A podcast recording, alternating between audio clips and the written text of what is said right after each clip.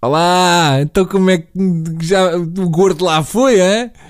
Lá todo de lampeiro uh, a andar na, na moto e a, e a comer chouriça. E eu até digo, é gordo, vais comer chouriça. E o gordo, é, não é chouriça, é o meu primo Manel, que está aqui à frente. Bem, uh, vamos ao tema de hoje. Uh, agora que já está a passar o efeito do vodka. A notícia caiu como uma bomba, ainda que não tenha feito muito barulho. Eu vou citar e que fique bem assinalado que eu estou a citar a notícia, porque eu não quero ser preso por este maluco. Lá vai. Carlos Alexandre, o juiz do Tribunal Central de Instrução Criminal, está a ferro e fogo. Pela segunda vez em dois meses, foi chamado ao Ministério Público para prestar declarações. Os inquéritos foram abertos por violação de segredo de justiça, que, no caso mais recente, apontam para suspeitas mais graves. Não!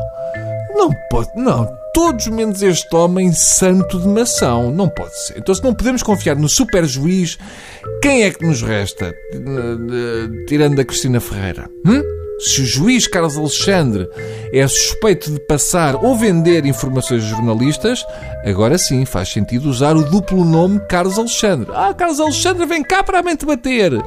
Isto custa muito acreditar nisto. A minha porteira disse-me que o juiz Carlos Alexandre foi apanhado com cabelos de mulher que parecem palha de aço no ombro do casaco e que o juiz estava tão obcecado que estava disposto a dizer que era o estripador de Lisboa. Mas eu não acredito. Eu estou como o nosso presidente. Isto do Carlos Alexandre já cheira a eleições lá no condomínio onde ele mora. É tudo muito esquisito porque até houve a fuga de informação que o juiz é suspeito de passar informações. Portanto, só se Carlos Alexandre está tão viciado que vendeu a sua própria fuga de informação. Custa acreditar que o juiz Carlos Alexandre fosse o Carlos Santos Silva da revista Sábado.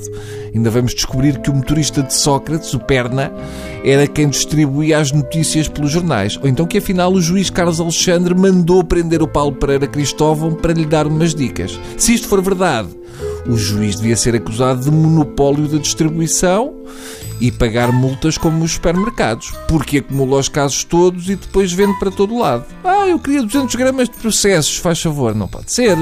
Se um juiz vende processos, ao menos que cubra o imposto do saco de plástico.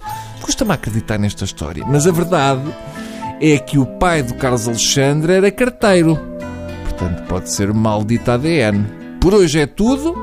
Podem ir dormir, mas não falem durante o sono, porque pode estar uma jornalista ao vosso lado. Adeus!